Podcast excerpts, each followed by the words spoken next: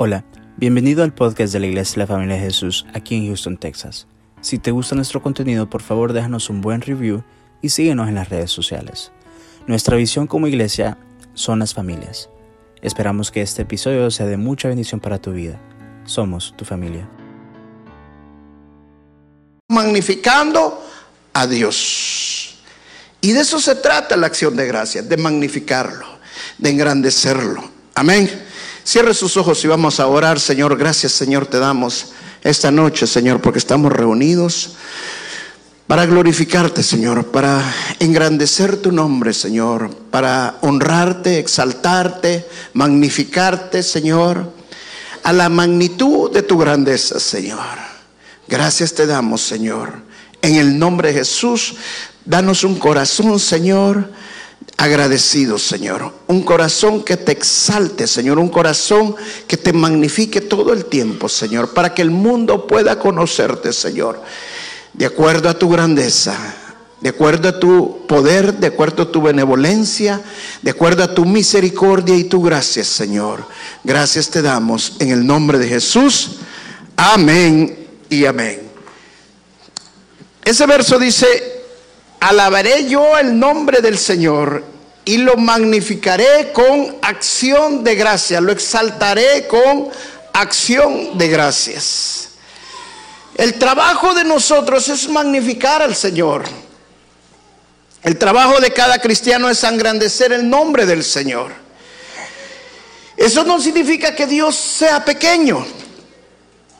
Es como, se lo voy a poner de esta manera, hay dos lentes, el microscopio y el telescopio.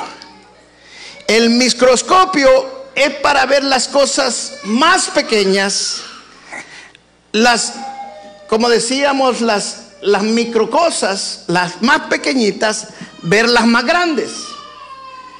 Y el telescopio es poder alcanzar aquellas cosas que están lejanas, que son grandes, pero como están tan distantes, están tan lejanas, el telescopio nos ayuda a acercarnos y verlas en las dimensiones de su grandeza. Y ese es justamente lo que nosotros hacemos con Dios. No hacemos nosotros a Dios un Dios pequeño, hacerlo un Dios grande. No. Nosotros no somos microscopios, nosotros somos telescopios. O sea, es traerle al mundo y enseñarle al mundo la grandeza de un Dios grande, de un Dios que ya es poderoso, de un Dios grande que es inmensamente grande, que nuestra mente no alcanza a entender su poderío y su grandeza.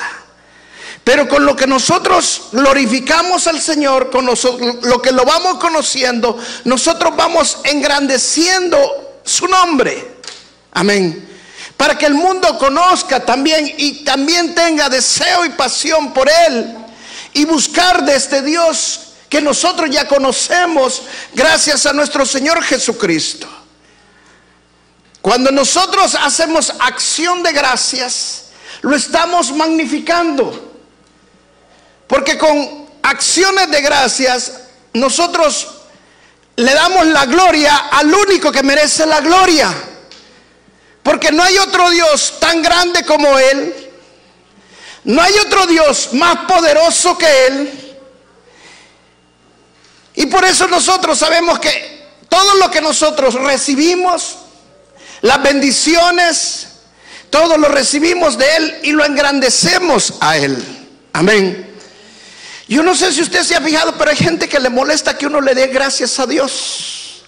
Hay gente que le molesta que todo el tiempo uno esté diciendo, si no fuera por Dios. Yo no sé si usted alguna vez le han salido y le han dicho, vení, que tú no, no puedes hacer nada. Si también lo que vos haces vale. Hermano, todos los talentos que yo tengo se los debo a quién? A Dios. Todas las cosas que yo hago, ¿a quién se lo debo? A Dios. Si no fuera por la voluntad, la gracia, el favor y la misericordia de Dios, no pudiéramos hacer ni alcanzar las cosas que logramos, porque lo hacemos gracias al Señor. Amén. Pero muchas veces nosotros no glorificamos a Dios. Y como que las cosas de Dios nos entraran por un oído y nos salieran por otro oído. O como quien dice bien fácil, como que se deslizaran en nosotros. Y nos olvidamos rápidamente de lo hermoso y de grande que es el Señor en nuestras vidas y las cosas que hace en nosotros. Amén. Si tú haces memoria esta noche, ¿qué le tendrías que dar a gracias a Dios? Hay muchísimas cosas. Día a día le tendríamos que dar gracias a Dios por muchas cosas. Pero muchas veces solo nos acordamos de las cosas que son relevantes en nuestras vidas. Cosas que marcaron nuestras vidas de una manera o de otra. Y son las únicas cosas que pensamos por las que le tenemos que dar gracias a Dios. Pero realmente no es así. A Dios le tendríamos que dar gracias desde el momento que nos levantamos. Hay gente que no se puede levantar incluso de la cama. A Dios le tenemos que dar gracias hasta cuando comemos, porque hay gente que no puede incluso comer. Me decía una vez una hermana, hace mucho tiempo, todavía estamos en El Salvador, yo no había pensado nunca la importancia de darle gracias a Dios cuando uno va al baño a hacer sus necesidades, porque ella no podía. Darle gracias a Dios porque hay gente que no puede hacer cosas que nosotros sí las podemos hacer. Darle gracias a Dios por la salud. Amén. Pero muchas veces nosotros nos olvidamos de esas cosas, que son cosas pequeñas, cosas que no parecieran que son, que son insignificantes, pero hasta que nos hacen falta o hasta que tenemos necesidad de ellas, entonces nos acordamos de Dios. Y que de Dios viene ese favor, de Dios viene esa misericordia, de Dios viene esa sanidad, de Dios viene la gracia de Él. Amén. Miren lo que dice en Primera de Romanos, capítulo 1, Romanos capítulo 1. Cuando el ser humano tiende a olvidar lo maravilloso que es Dios, a no reconocer lo que Dios es de magnífico, no le da la gloria a Dios. Y al no darle la gloria a Dios, no le, no le agradecemos a Dios. Dice Romanos capítulo 1, el verso 20. ¿Está conmigo? Dice, porque las cosas invisibles de Él, su eterno poder y deidad, se hacen claramente visibles desde la creación del mundo, siendo entendidas por medio de las cosas hechas, de modo que no tienen excusa. O sea, está hablando de la creación del universo, Está hablando de la creación de los ríos, de las plantas, de los cielos, de las estrellas, de, todo. O sea, todo lo que nosotros vemos, ¿quién lo ha hecho? Dios. No hay excusa para no creer que hay un Dios poderoso que hace todas las cosas. Pero miren lo que dice el verso 21. Pues habiendo conocido a Dios, no le glorificaron como a Dios ni le dieron gracias, sino que se envanecieron en sus razonamientos y su necio corazón pues fue entenebrecido. O sea, cuando nosotros no aprendemos a darle gracias a Dios o nos cuesta darle gracias a Dios, ¿sabe por qué es? Porque nuestro corazón está entenebrecido. Porque nuestro corazón todavía está en oscuridad. La gente que no reconoce lo que Dios ha hecho, ¿sabe qué sale? Salen con, como teorías como el boom, ¿cómo se llama la teoría esa del el Big Bang? Que fue una explosión que creó todo. Yo no sé dónde una, de, una explosión va a salir que todo se ha creado, pero sabe que hay gente que se la cree. Como, como dice, si creen en Santa Claus, pueden creer en cualquier cosa pero se la creen.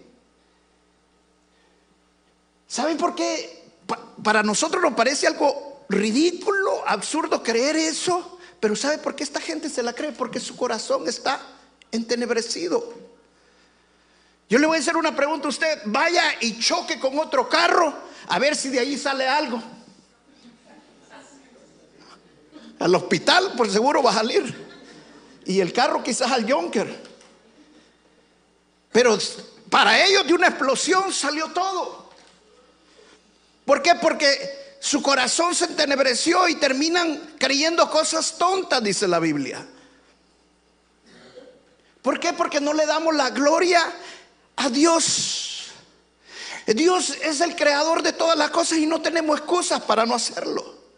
Por eso es importante que nosotros podamos contar nuestras bendiciones. Mire cómo lo decía el salmista en el Salmo 103. Vamos al Salmo 103, en el verso 2.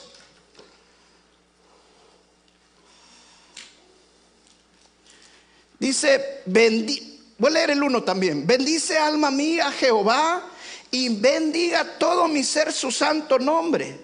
Bendice alma mía Jehová y no olvides ninguno de qué? De sus beneficios. Wow. ¿Sabe qué significa eso? Contar nuestras bendiciones. Yo me ponía ahora a pensar en cosas que yo le tenía que dar gracias a Dios.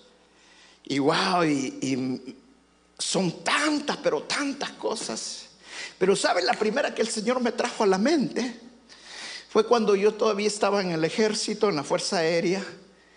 Estaba recién casadito, mire, recién salido del hornito allí. Pero recién casadito, con una sonrisa de oreja a oreja. El primer día que me presento a la Fuerza Aérea, de acabándome de casar, bueno, yo no tuve luna miel,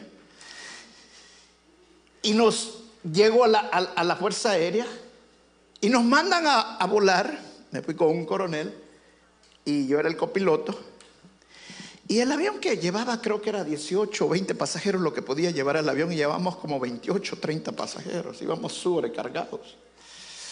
Y la cosa es que el avión despegamos y justamente que despegue y empieza a agarrar vuelo el avión, se va un motor. Y él, bueno, yo iba de copiloto y él hizo toda la maniobra y cuando hicimos, pues volvimos a salir a la pista, salimos demasiado alto, pero así se aventuaba a aterrizarla porque solo llevábamos un motor y íbamos sobrecargados. El otro se estaba calentando también y bueno, pero para no hacerles la, la, historia larga, corta, hay cuenta y caso que esta es la pista donde nosotros aterrizamos y aquí es un barranco y aquí el otro final es un barranco, es como que fueron portaaviones.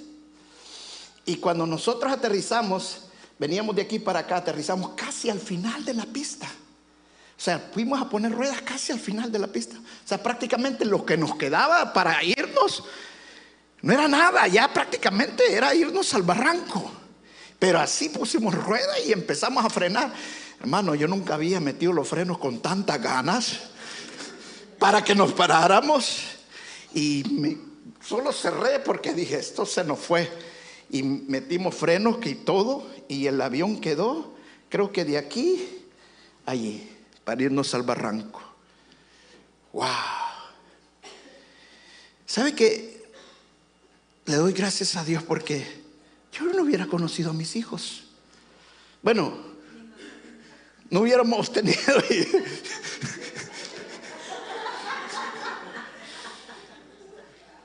no hubiera conocido a mis nietos.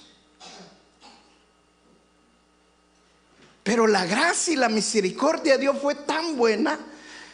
¿Por qué? Porque Dios no permitió que me muriera. Y yo me pongo a pensar y empiezo a repasar y fueron una tras otra y tras otra y pasaría contándole muchas veces que Dios me libró de la muerte. Primero porque había un propósito grande de Dios en mi vida. Dios ya me había escogido para lo que estoy haciendo ahora, predicar su palabra. Tenía un propósito en mi vida y no iba a dejar que nada pasara. Fue milagroso como nos paramos, todo el mundo se quedó impactado y así hubieron una tras otra, tras otras cosas. Pero también me puse a pensar, porque estoy en este país y le doy gracias a Dios. Y le doy gracias a Dios, ¿sabe por qué? Porque muchas veces nosotros pensamos, ah, bueno, nosotros no teníamos que, nos iban a dar las cosas y que, y esto y lo otro. No, hermano, Dios alineó todo para que Dios nos bendijera. O sea, Dios lo hace de una manera. Usted no, muchas veces nosotros creemos que porque nosotros somos se nos olvida las bendiciones de Dios. No es porque yo tenía o yo, no tenía o porque yo podía llegar o porque yo podía correr en el desierto. No, hermano, es porque la gracia de Dios te permitió llegar a este lugar. O sea, Dios ha sido bueno con nosotros. Y muchas veces nosotros nos tenemos que predicar a nosotros mismos para que no nos olvidemos de las bendiciones de Dios, de sus beneficios y podamos tener un corazón agradecido y darle gracias a Dios por todo lo que ha hecho en nuestras vidas. Amén. Porque necesitamos agradecer al Señor continuamente. Decía el Salmo 69, el verso 30 que comenzamos, dice que magnifiquemos a Dios con acción de gracias, que exaltemos, engrandezcamos a Dios con acción de gracias. Pero muchas veces no, lo queremos exaltar. Muchas veces nosotros no lo queremos honrar. ¿Y sabe por qué el ser humano le cuesta glorificar a Dios? ¿Sabe cuál es la razón principal por qué no glorificamos a Dios? Porque al hombre le gusta recibir la gloria para él. El gran problema del ser humano es de que primero quieren recibir ellos la gloria, primero somos nosotros. Y la carnita es buena para eso, ¿sí o no? Le gusta primero recibir la gloria y tener la gloria, pero la gloria y toda, por eso decía el apóstol Pablo, ya no soy yo, ahora estoy escondido en Cristo Jesús. ¿Por qué? Porque ahora toda la gloria es para el Rey de Reyes y Señor de Señores. Ahora entendemos que gracias a su misericordia, gracias a su gracia, ahora nosotros somos lo que somos, simple y sencillamente por su gracia. Pero nosotros muchas veces no le queremos dar las gracias a Dios porque primero queremos recibir la gloria para nosotros. Amén. Y nos cuesta darle las gracias al Señor. Nos cuesta glorificar al Señor por eso. Hay una conexión entre el Salmo 60 y el Salmo 50 y 51 de una manera. Vamos al Salmo 50 y 51 para que veamos esa conexión.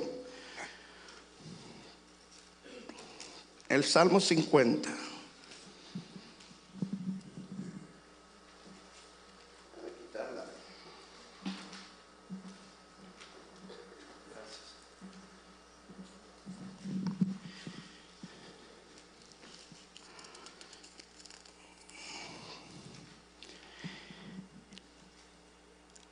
Este salmo, Dios está hablando de los sacrificios que le hacía a su pueblo, y lo cual Dios le está diciendo que no los podía recibir.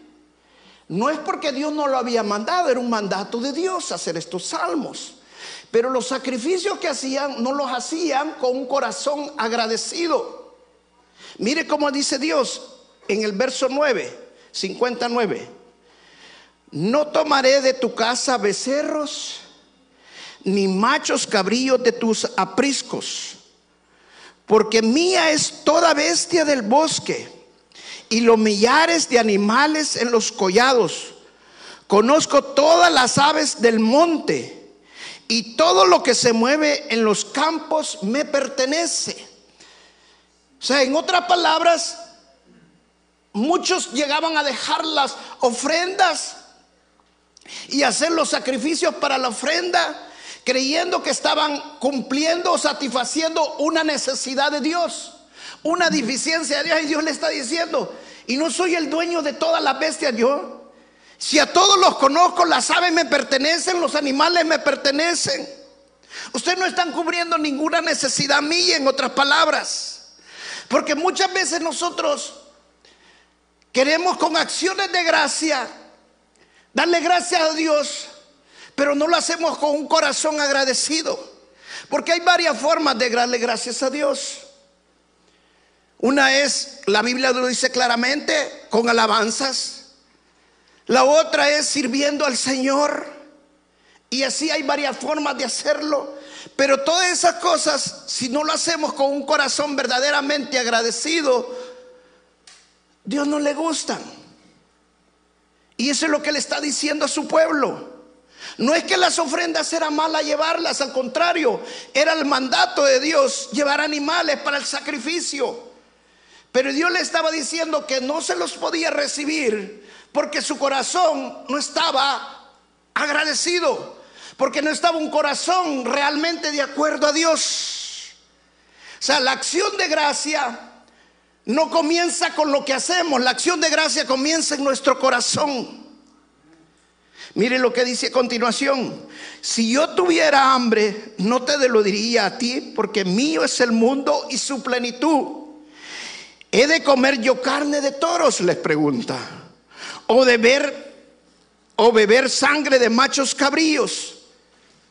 O sea, el Señor le está diciendo en otras palabras, yo no tengo necesidad de comer, ni en la tierra y su plenitud.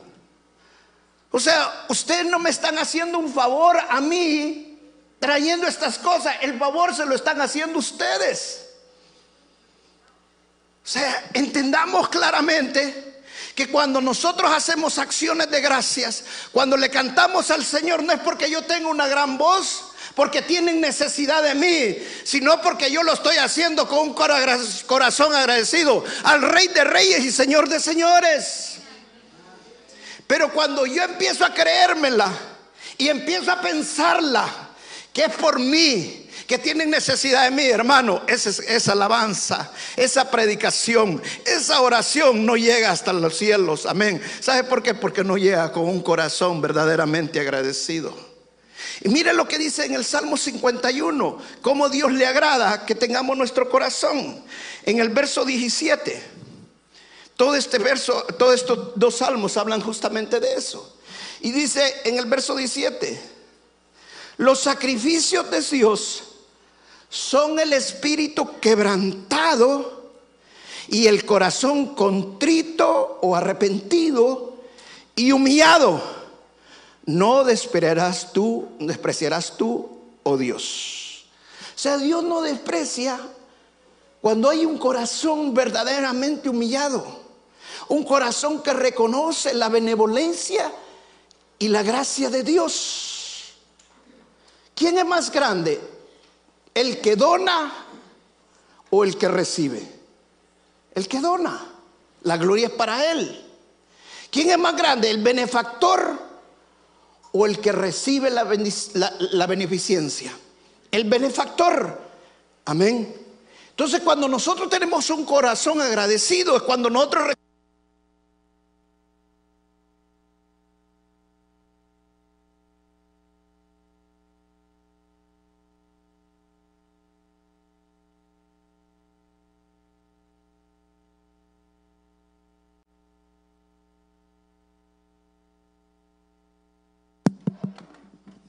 Gloria a Dios.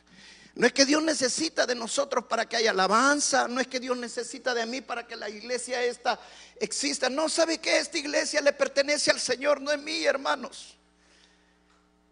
La alabanza es para el Señor.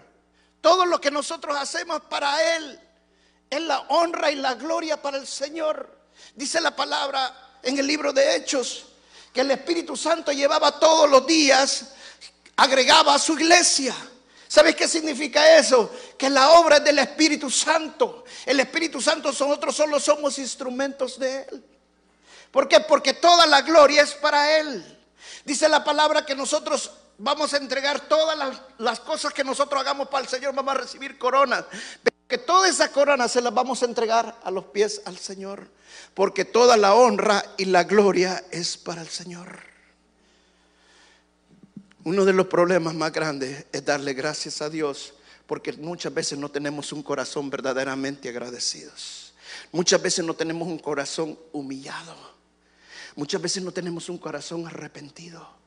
Y si te cuesta darle la gloria a Dios y tú estás tomando la gloria en lugar de dársela al Señor, es porque no tienes un corazón humillado y arrepentido.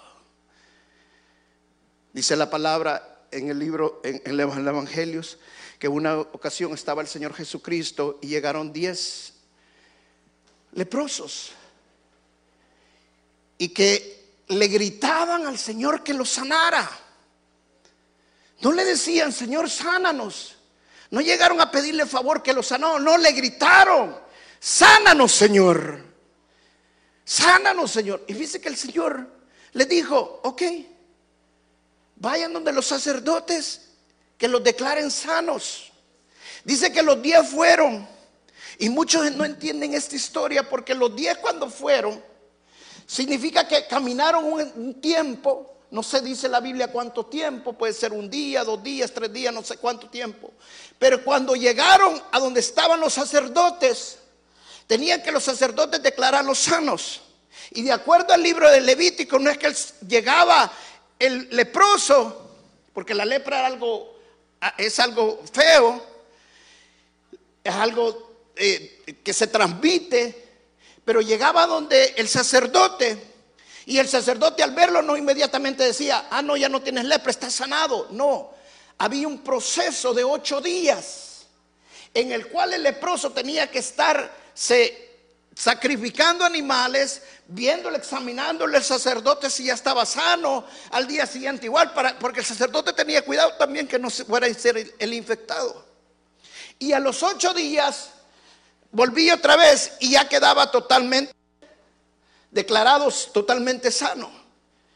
Ahora, la historia dice que cuando estos hombres regresaron donde el Señor Jesucristo, el Señor Jesús les preguntó, ¿dónde están los otros nueve? Ahora te pregunto, ¿tú quieres que el Señor te pregunte alguna vez dónde están los otros nueve? Yo sí quiero que me pregunte dónde están los otros nueve. Porque si me pregunta a mí es porque yo tengo un corazón agradecido. Pero yo no quiero ser parte de los otros nueve. Ahora, ¿por qué los otros no regresaron? ¿No se ha puesto a pensar por qué no regresaron? ¿Sabe por qué? Porque en el momentito que el Señor Jesucristo le pidieron sanidad, no fueron sanos. Sino cuando fueron sanos, hasta que llegaron donde los sacerdotes. ¿Cuántas veces hay gente que pide oración y va donde el médico y el médico le da la medicina o le operan y es sanado? Y se olvida de Dios. ¿Ah? Se lo pediste al Señor, el Señor te mandó donde el médico, donde el médico correcto que te iba a sanar y Dios obró para que fuera sanado. Amén. O sea, toda la gloria es para el Señor. Pero no le damos la gloria a Dios. ¿Sabe por qué? Porque se nos olvida. Las circunstancias y el tiempo nos hace pensar de que no, que Dios no obró. Hermano, ¿sabe qué puede pasar lo que le pasaba a los, a los que no le daban la gloria a Dios viendo que toda la creación es de Dios? Pensando tú que, ah, no, es que porque el médico era bueno, porque las medicinas que me dio eran buenas y que lo hizo. Hermano, toda la gloria y la honra es para el Señor. ¿Qué tal si tú estás orando por un negocio? Mira, cuando yo le pedí al Señor mi negocio, y yo le dije, Señor, ya no quiero este negocio, Señor, dame otro negocio. Y de repente empecé a hacer otra cosa y si yo te contara, ya me han preguntado y me han dicho, mire, ¿cómo es que comenzaste este negocio? Y yo les cuento, bueno, yo comencé de esta manera y todo. Es una forma natural como lo comencé. Nada sobrenatural. Pero sabes que yo me acuerdo que un día yo se lo pedí al Señor y lo que parece que es natural para mí era sobrenatural porque el Señor estaba obrando. El Señor puso las conexiones que yo necesitaba para que mi negocio empezara y creciera. O sea, toda la honra y la gloria es únicamente para Él. Y yo no me olvido de sus beneficios. Todos los días yo me predico a mí mismo. Alma mía, no te olvides nada de sus beneficios. Yo estoy vivo gracias a la misericordia de Dios. Yo predico gracias a la misericordia y la gracia de Dios. Yo soy lo que soy gracias a la gracia de Dios. Termino con el Salmo 34, 3. Salmo 34. Verso 3.